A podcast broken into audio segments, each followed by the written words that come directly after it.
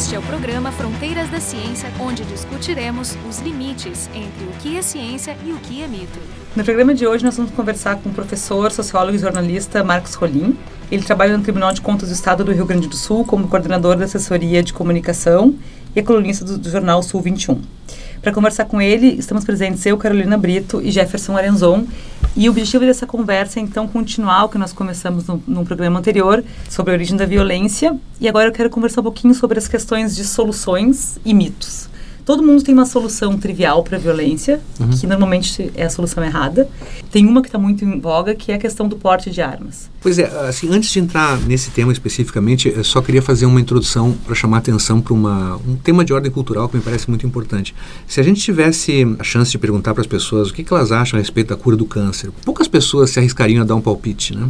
Nós criamos um pouco essa ideia de que, que quem deve falar sobre a cura do câncer são pessoas que trabalham com isso, que são pesquisadores, né? Que estão há, há anos procurando entender a dinâmica da doença e tentar criar algum tipo de, de medicação, de tratamento mais eficiente. A saúde pública, especialmente, ela ela criou esse, esse, essa dinâmica de que, bom, o que funciona em medicina, o que funciona na, na, abordagem de saúde pública é aquilo que foi testado, que é fruto de pesquisas exaustivas, né, que são feitas com critérios muito rigorosos, né, de, de experimento, etc. Como nós não temos no Brasil nada equivalente na área da segurança pública, como não temos em geral em outras políticas públicas, né, nós não sabemos o que funciona. Nós não temos evidência, não lidamos com evidência. Nós criamos em torno das políticas públicas narrativas discursivas. Então eu tenho um discurso a respeito de segurança que a esquerda produz, eu tenho um discurso a respeito de segurança que a direita produz. Esses discursos nunca foram testados e nunca foram avaliados no seu impacto, o que, que eles produzem como resultado. É como um médico que decide qual o tratamento baseado na sua experiência clínica, anedótica, que é tem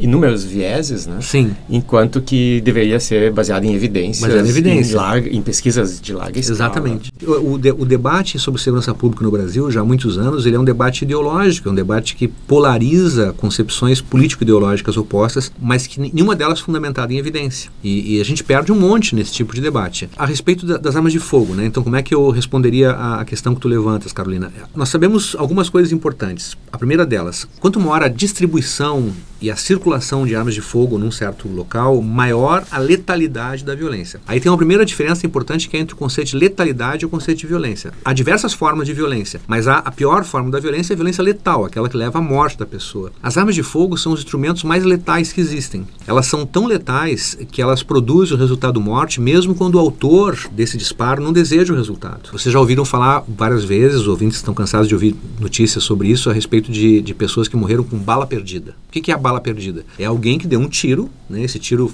viaja não sei quanto tempo e vai acertar uma pessoa que não estava nem na intenção de quem disparou in inicialmente. O Brasil tem esse péssimo lado das pessoas atirarem para o alto, né? A pessoa que atira para o alto não se dá conta que essa bala sobe e desce. Quando ela desce, ela desce com a força do disparo. Então ela pode matar, se pegar na cabeça de alguém, vai matar uma pessoa. Essa letalidade é impressionante. E só as armas de fogo têm. As armas de fogo, essas chamadas handguns, essas armas de mão, pistola, revólver, são as armas de, de destruição em massa que existem no mundo nem bomba atômica mata mais do que pistolas e revólveres. Se eu retirar as armas, vamos imaginar que num passo de mágica eu pudesse enxugar o mercado e retirar todas as armas de circulação. Isso terminaria com a violência? Não. A violência continuaria existindo, mas os níveis de letalidade cairiam muito, porque é muito mais difícil matar alguém sem uma arma de fogo. Há, há pessoas que dizem assim: ah, mas quando o sujeito quer matar alguém, mata com uma faca, mata com uma pedra. É verdade. Mas eu desejo que se um dia alguém quiser me matar, que tente me matar com uma faca ou com uma pedra, porque se tentar me matar desse jeito, eu tenho mais chance. Eu posso correr do cara, eu posso lutar contra ele. Agora, se o cara tiver uma arma e eu não tiver nada, ele vai fazer o serviço dele com a maior facilidade. Então, essa diferença do potencial lesivo das armas, dos instrumentos, é fundamental para se entender a letalidade. Sem falar em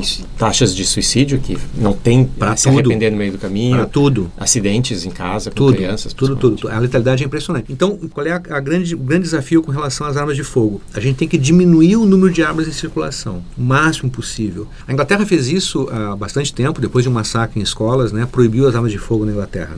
O Reino Unido todo não pode ter arma de fogo, né? A não ser caçadores, atiradores esportistas, enfim, tem uma, uma, algumas exceções, mas ninguém pode comprar uma arma de fogo para sua defesa. Pessoal. E nesse caso, as armas são específicas também para a atividade. Sim, né? tipo de arma, etc. É. Se eu retiro, se, tira, retiro as armas de fogo de circulação, eu vou, como eu disse, diminuir a letalidade. Se eu aumento a circulação, eu aumento a letalidade. Aí alguém fala assim: não, mas a pessoa que mata é o bandido, o cidadão de bem que tem uma arma em casa, ou mesmo que tem porte de arma, esse cara não vai matar porque é uma pessoa estruturada, né? Aí eu pergunto assim, ó, de onde vêm as armas de fogo que os bandidos usam? Tem gente que fala, não, isso vem de contrabando, o que é uma resposta complicada, porque essa arma de contrabando veio também de algum outro lugar, vamos chegar lá. Mas não é verdade. As armas de fogo no Brasil, que estão nas mãos de bandidos, que assaltam, que matam na rua, são em 80% das vezes brasileiras todos os indicadores, todos os estudos que nós temos de armas acauteladas pelas polícias, a, a polícia aprende arma de fogo, tem um depósito onde essa arma fica guardada, aí pesquisadores vão lá e avaliam essas armas todas. 80% delas foram produzidas no Brasil. Então não é verdade que o problema da arma de fogo no Brasil é a arma que veio de fora. Tem, problema de, de, de, arma contrabandeada? Tem. Especialmente grupos uh, de tráfico de droga do Rio de São Paulo, que contrabandeiam armas pesadas, metralhadoras, fuzis, enfim, isso pode vir por contrabando, evidente, é um problema para ser resolvido, que não vai ser resolvido com essa história de policiar a fronteira. Essa é outra bobagem que se diz no Brasil. O Brasil tem 8 mil quilômetros de fronteira seca, 10, 12 países da, da, da, América. Como é que vai policiar a fronteira? Em áreas de floresta, em áreas ermas, não há a menor condição. Agora, o, o, o esforço é o contrário, o esforço é integrar o Brasil aos demais países da América Latina. É tu criar uma polícia do Mercosul, é tu ter polícia conversando com polícia o tempo inteiro para identificar rotas de tráfico, para ir atrás dos caras que traficam. Não é tu fechar a fronteira inteligência, é evidente, né? Mas só para concluir o raciocínio inicial, de onde vêm as armas que os bandidos usam? Essa é uma pergunta importante das pessoas terem em mente, porque não se tem notícia no mundo de uma fábrica que produza arma para bandido. Ou seja, todas as armas de fogo que estão na mão de bandidos um dia foram vendidas legalmente. Não importa se foi no país vizinho, se foi na China, mas em algum lugar essa arma foi vendida legalmente para alguém cidadão de bem, como se costuma dizer, e depois, por alguma razão, essa arma foi desviada, ela, ela migra para o mercado do crime. No caso brasileiro, isso acontece muito por, em casos de furto e roubo de armas. Então, ladrões, por exemplo, que sabem que há casas com arsenais de armas, essas casas são especialmente visadas para assalto. Aliás, esse é um outro mito. É né? um outro mito. Ah, minha casa tem um monte de arma, então eu vou botar um, um cartaz dizendo aqui eu tenho 20 armas, não se aproxime, seu ladrão. Isso, ao contrário de repeli-los, irá atraí-los. Arma de fogo é uma mercadoria de rápida venda, ela tem rápida liquidez no mercado clandestino. Bandido, quando chega em casa, procura dinheiro, joia e arma. Então, furto e roubo responde pela, por parte dessa migração e a corrupção responde por outra. Assim, firmas de segurança, policiais, muitas vezes corruptos que traficam armas, né, que passam armas adiante. É daí que, que, que esses caras que estão praticando crimes têm arma. Então, quanto maior a, a restrição, menor a letalidade. O, o estatuto impropriamente chamado de desarmamento, porque ele não desarmou ninguém, né? O estatuto é um estatuto no Brasil, uma lei de regulação de armas, né? Que estabeleceu critérios para comprar armas, enfim. Ele estabeleceu, entre outras coisas importantes, a seguinte questão: desde o estatuto, qualquer pessoa que for encontrada armada sem autorização para ter esse porte vai presa. É prisão em flagrante imediata. O que, que uma pessoa que não tem porte está na rua com uma arma? É, obviamente, essa pessoa vai produzir um crime com essa arma. Então, eu tiro de circulação essa pessoa. Isso não acontecia antes do estatuto. Porque antes do estatuto, o porte legal de armas era uma contravenção penal, não era um crime. Era um, um delito de menor gravidade, entendeu? Não dava nada a rigor. Né? E muita gente tinha porte de arma. Bastava ser amigo de um delegado, tinha porte de arma. O estatuto acabou com isso. Então, hoje, para ter porte, é muito difícil. A quantidade de armas nas ruas diminuiu uh, dramaticamente depois do estatuto? A gente teria que fazer um estudo a respeito disso. Nós não temos como comparar isso, mas o número de pessoas presas por porte legal de armas aumentou de uma forma absurda. Aliás, esse é um, dos poucos indicadores de encarceramento que se justificam plenamente. Alguém que foi preso um, porque estava armado. Né? Tem, um, tem um outro efeito que o, o porte de arma, ele cria o criminoso. As uhum. pessoas, elas elas têm um comportamento em condições normais de temperatura e pressão e elas têm outro comportamento se tiver uma arma. Claro. Quem já passou por uma discussão de trânsito sabe que as pessoas se, se transformam. E essa pessoa, se tiver à disposição uma arma, as consequências vão ser, vão ser mais graves. É muito comum. Aquilo que, se, que resultaria em lesões corporais viria homicídio. Imagine vocês num bar, um bar cheio de gente tomando cerveja, de repente tem porte de arma, né? E duas pessoas armadas começam a discutir. Se um saca a arma, o, todo o bar está em risco. Esse é o tema do controle de violência que, que a gente tem que ter a respeito das armas. Mas no Brasil se criou, in, infelizmente, esse discurso que vem desde a campanha uh, presidencial a favor das armas, né? uma cultura pró-arma, né? que começa a sensibilizar muito muitos jovens brasileiros que começam a ter o sonho de ter uma arma. Mas é uma falta bom, de imaginação, né? Porque é. as pessoas discutem um único cenário. Eu vou ser assaltado na rua ou na minha casa, eu vou sacar a minha arma e vou afugentar ou vou me defender. Que é outro mito. Que é outro mito. Mas e todas as outras situações onde essa arma vai gerar mais violência? Não, não ah. se discute, né? É uma simplificação. Essa história da reação da vítima, esse é um ponto importante também, que é, importante, é que eu acho que vale a pena assim, a gente sublinhar. É, em geral, as pessoas que defendem o porte de arma, ou mesmo a posse de arma em casa, elas imaginam isso, que, que no caso de um assalto, a pessoa pode reagir então porque tem uma arma, né? As polícias do mundo inteiro, com base em estudos muito consolidados, assim, fazem uma instrução específica assim, para as pessoas, para que no caso de, de, serem abordadas por um assaltante armado, que não reajam. Aliás, é, é importante que a pessoa tenha cuidado com seus movimentos, que os movimentos não sejam abruptos, porque esse assaltante que está com a mão no gatilho, ele pode em qualquer momento disparar a sua arma. Ele está também nervoso no momento do assalto. Efeito né? surpresa dele. Exato. E, e as pessoas, quando discutem a reação armada, não se dão conta disso. A quantidade de policiais, por exemplo, que são pessoas educadas para o uso de arma, que têm preparação para isso e que tentam reagir em casos assim, que são mortos né, pelo assaltante, é muito, é muito alto. Uma vez aconteceu aqui comigo em Porto Alegre num, num táxi, eu estava no banco de trás do táxi e o motorista começou a falar, e, e, na época, era na época do estatuto, e ele começa a reclamar que ele tinha porte de arma e que não ia poder ter mais. Né? De repente, eu encostei meu dedo na nuca dele aqui. Eu digo, tá bem, agora o senhor imagina o seguinte, que isso aqui é um cano de um revólver. Se eu tivesse com a sua arma, o que o senhor faria? Quer dizer, se ele se mexesse para pegar a arma, ele tá, era um homem morto. É uma ilusão imaginar que, a, que o simples fato de ter uma arma perto garanta uma vantagem no assalto. Em geral, isso é uma desvantagem. Claro,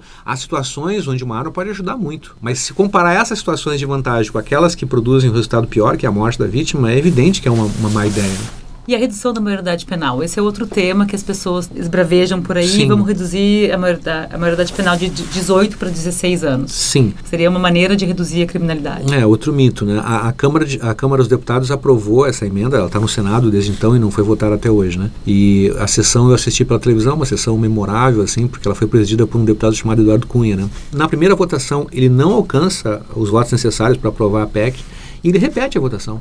E aí alcança o resultado. Mas ele, né? ele tinha. Não, não tinha. Evidente que não tinha. Uma manobra que ele faz totalmente ilegal. Porque alguns deputados não votaram, estavam descendo os gabinetes, enfim, eles tinham a conta certinha de quem ia aprovar. Quando não deu o resultado, eles repetem a votação, na maior cara de pau, entendeu? E, e aprovam a emenda. É curioso isso, porque a gente falou sobre evidências no outro programa, né? A necessidade de contar com evidências. A PEC, se vocês forem ler a PEC da redução da idade penal que a Câmara dos Deputados aprovou, ela não tem nenhuma evidência a favor da ideia, mas tem duas citações bíblicas. Então, os autores da PEC fundamentaram a proposta em duas citações bíblicas. Se eu sou presidente da Câmara, eu recuso a proposta no ato, porque não, não se pode aceitar, até pela, pela condição laica do Estado, uma proposta legislativa com fundamentação religiosa. Não há nenhuma evidência, e não há evidência no mundo a respeito disso. É fácil as pessoas entenderem por quê. Hoje nós, nós fazemos o quê? Com jovens de 12 até 18 anos, não completos, né? Quando essas pessoas cometem crimes, a gente chama de ato infracional, mas o ato infracional é o crime praticado por adolescente. O que, que se faz com essas pessoas nessa, nessa faixa etária quando cometem crimes? Elas são punidas de acordo com o Estatuto da Criança e Adolescente, que envolve inclusive a pena, que a gente não chama pena, a gente chama medida socioeducativa de privação de liberdade. Falando português mais claro, um adolescente de 16 anos que cometa um homicídio vai para cadeia. Só que a cadeia é a fase, é a, o sistema FEBEM, é um outro tipo de cadeia, mas cadeia é. A ideia é que lá essa, essa pessoa tenha uma socialização baseada na educação fundamentalmente. Então ela vai ter aula obrigatoriamente, tem horário para levantar, horário para dormir. Se eu de reduzir a idade penal de 18 para 16 anos, o que, que eu mudo na prática? Eu mudo o local da destinação desse jovem. Ao invés de mandá-lo para a fase, aqui no Rio Grande do Sul, vou mandar para o presídio central, que é um ótimo negócio para as facções criminais. Então eu entrego uma mão de obra muito jovenzinha, 16 anos, carne nova, para as facções que dominam o presídio central de Porto Alegre. Não tem facções do tipo análogas na, na, na fase, fase, não. Os embolamentos dos jovens ligados ao tráfico não são exatamente as facções. Os embolamentos são grupos de jovens que compram droga das facções. É como se fossem franquias, mas não são as facções. Mas quando eles chegam na, na, na instituição como uma fase, eles não são separados por pertencimento a embolamentos. Ao contrário dos presídios, onde a separação já nas galerias se dá pelo pertencimento ah, à facção. É realmente explicitamente feito assim. Claro, o claro. Estado reconhece a facção. Teoricamente não, mas na prática sim. Porque como eu tenho um espaço para, sei lá, 800 pessoas, né, eles falam 1.800, mas digamos que tem espaço para 800 pessoas dentro do presídio central e eu tenho quase 5 mil, então eu tenho uma enorme superpopulação. O que, foi feito ao longo do tempo? As celas, que eram celas individuais, como manda a lei, foram sendo tiradas as portas das celas. E tu foi prendendo as pessoas nas galerias. Para quê? Para ocupar o espaço grande de corredor como alojamento. Então, os corredores, as pessoas dormem nos corredores, um ao lado da outra, né, para caber todo mundo. O espaço de contenção no presídio central, já há muitos anos, não é a cela, é a galeria. Tu abre a galeria, tem 300, 400 caras ali atrás, o cara entra e fecha a porta. Então, o cara está preso com 400 homens. Como é que eu posso prender, botar um cara com 400 homens? Qual é o critério? Se esse cara é, é de uma facção criminal e eu boto na outra, perto de outras facções, eles vão se matar. Então eu tenho que separar os presos por pertencimento à facção. O preso que chegar, a primeira pergunta que ele vai responder é o seguinte: tu tem bronca com alguém aqui? Sabe, eu tenho bronca com os balas na cara, tenho bronca com os manos, tenho bronca não sei o quê. Então vai para o outro lado. O cara não precisa ser da facção em geral, ele não é de facção quando é preso. Mas quando entrou na, no, na galeria da facção, ele vira membro da facção. Mesmo que não queira. Mesmo que não queira, porque é uma condição de sobrevivência. E aí essa facção vai lhe acolher, vai lhe dar a proteção necessária, vai mandar dinheiro para família, que está passando dificuldade, se precisar. Se não tem advogado, tem alguém que vai, vai ser o advogado deles, porque ele vai, a facção vai indicar, etc. Quando o cara sai dali, ele não é mais um vendedor de droga do embolamento, agora ele é membro da facção X, facção Y. Como membro da facção, ele tem metas a cumprir. Então ele tem que mandar dinheiro para o presídio, ele tem que praticar assalto, etc. Então, ao prender esse jovem e ao organizá-lo numa facção, a gente construiu uma grande de uma porcaria. Quer dizer, eu quis punir o sujeito que praticou um crime e eu devolvo ele à sociedade mais perigoso e mais organizado do que antes. Então, essa é a dinâmica criminal que a gente construiu no Rio Grande do Sul, né? que é um absurdo. E no Brasil? E no Brasil. E aí eu quero o quê? Eu quero botar os jovens nessa dinâmica. Aí as pessoas falam, não, mas o problema é que o estatuto estabelece que a pena máxima é três anos. Então o guri matou com 16, matou um, matou dois, matou três, vai ficar três anos. Tá bem, então por que a gente não muda isso, Nueca?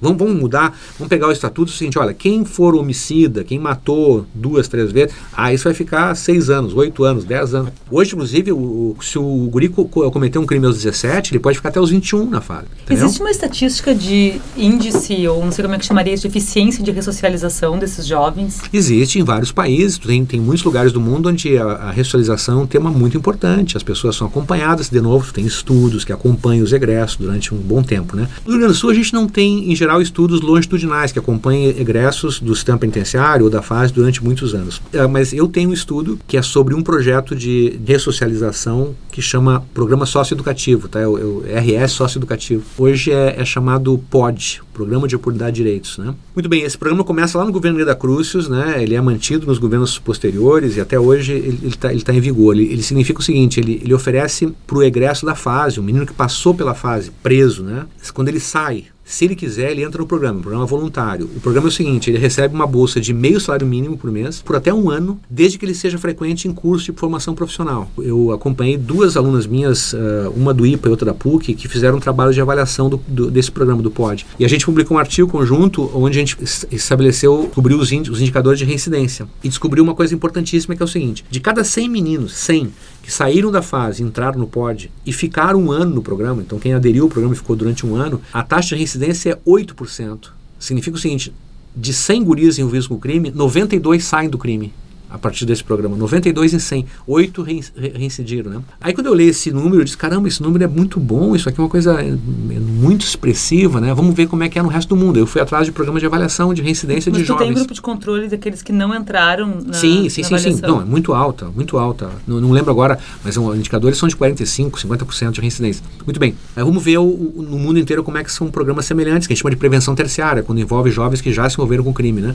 Aí tem vários programas super bem avaliados, enfim, nos Estados Unidos tem alguns muito bacanas. O, o melhor programa norte-americano é um programa que tem uma taxa de reincidência de 11%. Claro, esse indicador deles é muito mais robusto que o nosso, porque é um acompanhamento de mais tempo, etc. A gente fez aqui um acompanhamento de alguns anos, tudo bem. Mas, sem dúvida alguma, o POD socioeducativo, esse programa que há aqui no Rio Grande do Sul, que dá uma bolsa progresso da fase que deseja trabalhar e se aperfeiçoar e se formar profissionalmente, é um dos programas mais exitosos do Brasil, talvez um dos mais exitosos do mundo de prevenção terciária. Ninguém no Rio Grande do Sul conhece o programa. Entendeu? Os próprios governos não divulgam o programa. Eu tiro 92 em 100 com meio salário mínimo por mês para cada guri.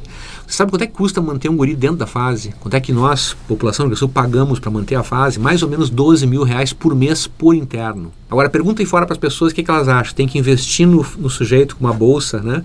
Para dar uma bolsa para ele, ou se tem que botar dentro da fase mais gente, prender mais gente? Ah, não, tem que prender mais. Ou seja, né? mesmo os políticos não divulgam, porque para eles não é voto. É, não é voto. Ele, muitos nem sabem do programa, né? Mas aqueles que soubessem diriam, não, mas isso aqui a população não vai entender, vão dizer que é bolsa bandido, né? Então eu vou ficar estigmatizado, melhor é defender prisão que, é que é de mais voto. As pessoas em geral têm esse sentimento de. Não é um sentimento de justiça, é um sentimento de vingança. É, né? é. E qual é o, o, o perfil do, do, presidiário, não, não na fase, né? Mas no, na, na penitenciária normal? Existe uma hierarquia de crimes, as pessoas que cometem os crimes mais hediondos são aquelas que são mandadas para a penitenciária. Seria tão bom se fosse isso. Pois é. Né? Não, não.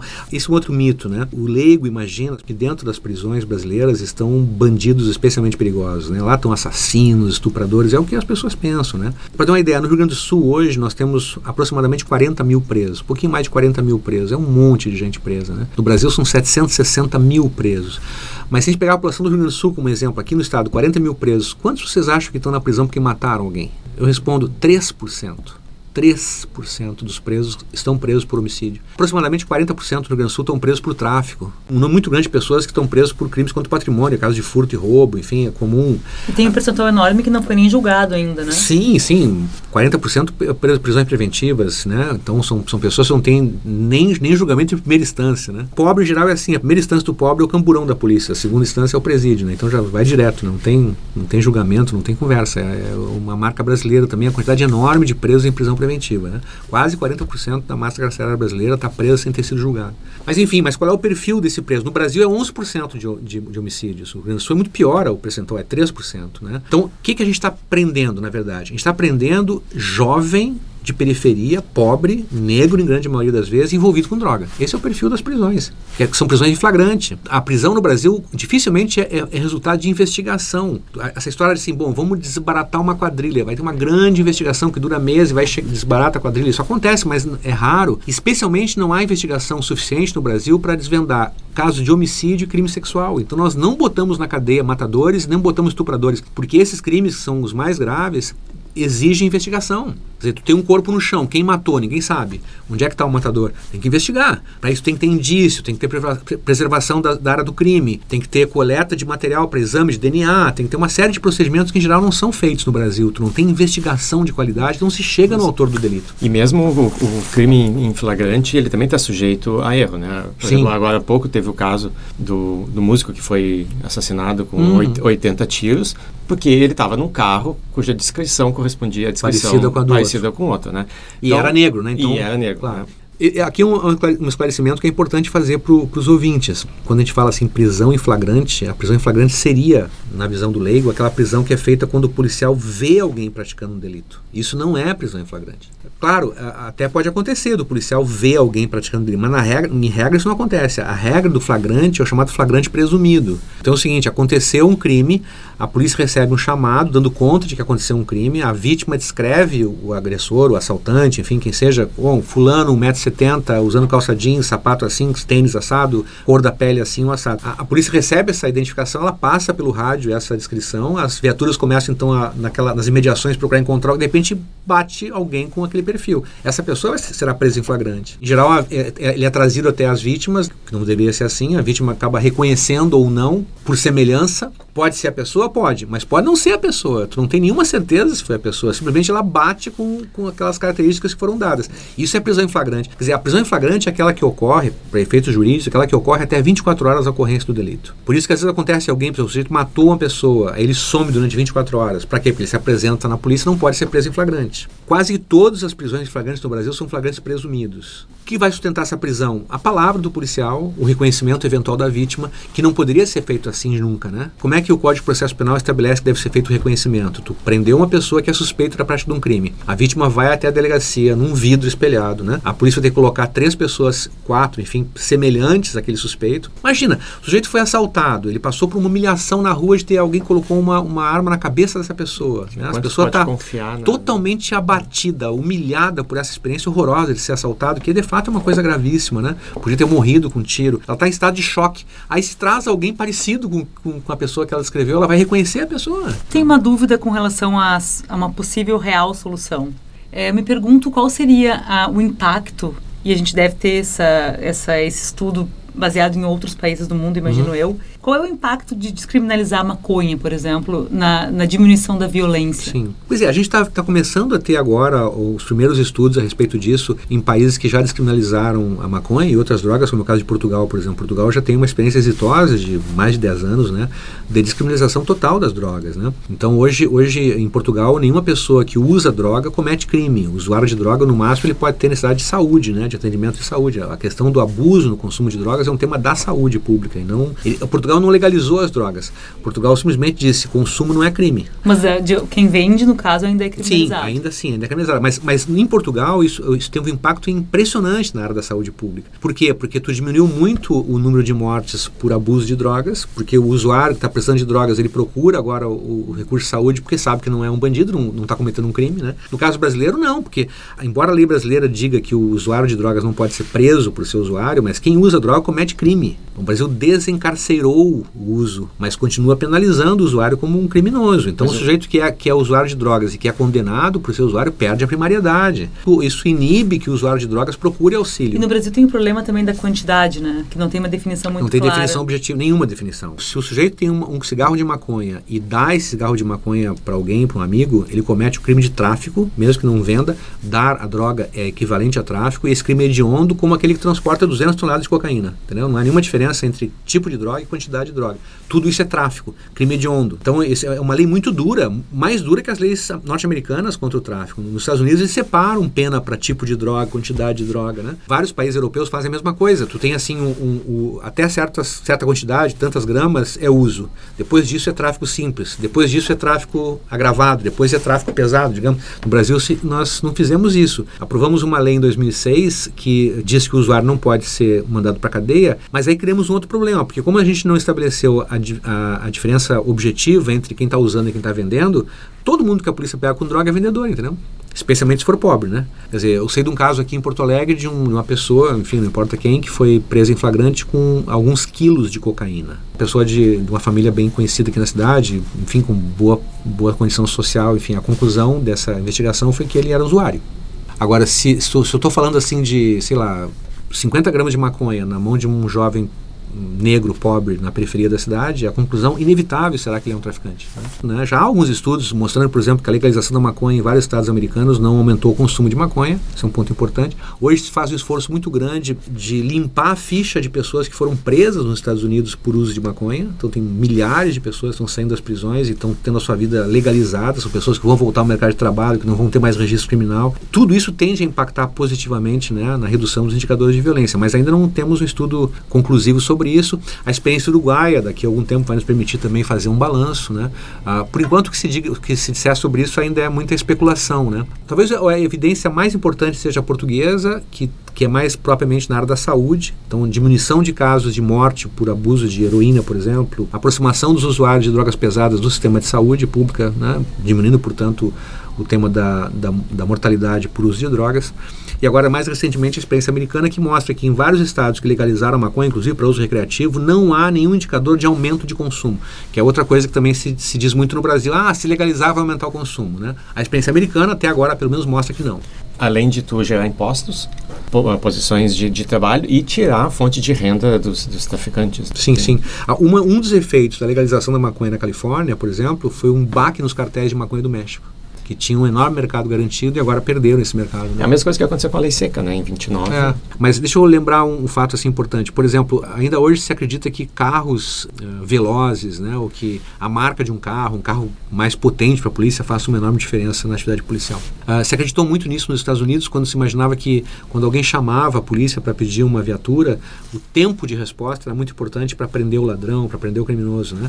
Hoje nos Estados Unidos é comum, praticamente em todo o país, que tamanha quantidade de polícias lá que a, o tempo médio de atendimento em geral é cinco minutos depois que foi feita a chamada. Só que eles descobriram já há muitos anos que da ocorrência do crime até a chamada, em geral, se passava mais de uma hora. E o que a gente sabe é o seguinte: a cada minuto transcorrido depois do crime, a cada minuto caem 10% a chance de prisão. Então, depois de 10 minutos da ocorrência do crime, a chance de prisão é zero. Se o tempo de chamada é depois de uma hora, que diferença faz ter um carro mais veloz ou menos veloz? Nenhuma. Então, eu podia ter um carro muito pouco veloz. Se ele fosse um carro bastante barato, nós podíamos ter muito mais carro na mão da polícia do que ter um carro muito veloz que não vai conseguir chegar em lugar nenhum por conta do tempo de chamada. Ah, mas pode ter um momento que tem que perseguir bandido, né, de carro. Com o trânsito, nosso, as pessoas estão discutindo o trânsito aonde? Em Marte, que dá para correr sem problema nenhum. Quer dizer, aqui tu tem um carro mais veloz ou menos veloz. No trânsito que nós temos, é, é, é tipo, é brincar com a história. Não é esse o problema decisivo para o trabalho da polícia. Mas a gente não discute uma outra coisa. Já repararam como é que são as viaturas da polícia no Brasil? Aqui no Rio Grande do Sul, como são as viaturas da polícia? Vocês veem nos filmes, por exemplo, que, que sempre que se prende alguém, se coloca o suspeito no banco de trás do carro, né? Algemado, cinto de segurança. E ali no banco de trás, as, as portas só abrem por fora. E há uma espécie de uma grade que separa o banco de trás do banco da frente, né? Então ali é o local para se transportar suspeitos detidos. Procurem as viaturas da polícia e, e, vejam se há esse sistema de banco com grades atrás. Não há. Como é que eles prendem as pessoas então? grande parte das vezes no porta-mala. O, o Steven Pinker tem essa visão de que globalmente, né, se fizer uma média que o mundo está melhorando. Do ponto de vista da violência, ele tem toda a razão. Os indicadores que ele apresenta são muito assim fortes, né? É isso. A, a, humanidade já foi muito mais violenta no passado, né? A gente no Brasil tem dificuldade de compreender isso porque a gente vive uma espiral de violência né, desde os anos 80, então a gente aqui está na, na, contramão disso. Mas, mas, ainda assim, do ponto de vista histórico mais amplo, se a gente pegar o que era o Brasil da escravidão e o Brasil de hoje, as pessoas hoje são mais respeitadas que naquela época. Então, também aqui a, o indicador de violência diminuiu ao longo da, dos séculos, né? Estamos numa conjuntura, digamos assim, de histórica de bastante violência, né, de, de homicídios, etc. Mas, mas no, no, largo espectro, não. Né? O Brasil também tem um processo civilizacional que, que não se encerrou nesse período. Acho que o Pinker tem razão com relação a isso, né? No programa de hoje nós conversamos com o professor Marcos Rolim, que trabalha no Tribunal de Contas do Estado do Rio Grande do Sul, como coordenador da assessoria de comunicação e é colunista do jornal Sul 21. E para conversar com ele estávamos presentes eu, Carolina Brito e Jefferson Marianzon, ambos do Instituto de Física da URGS. O programa Fronteiras da Ciência é um projeto do Instituto de Física da URGS.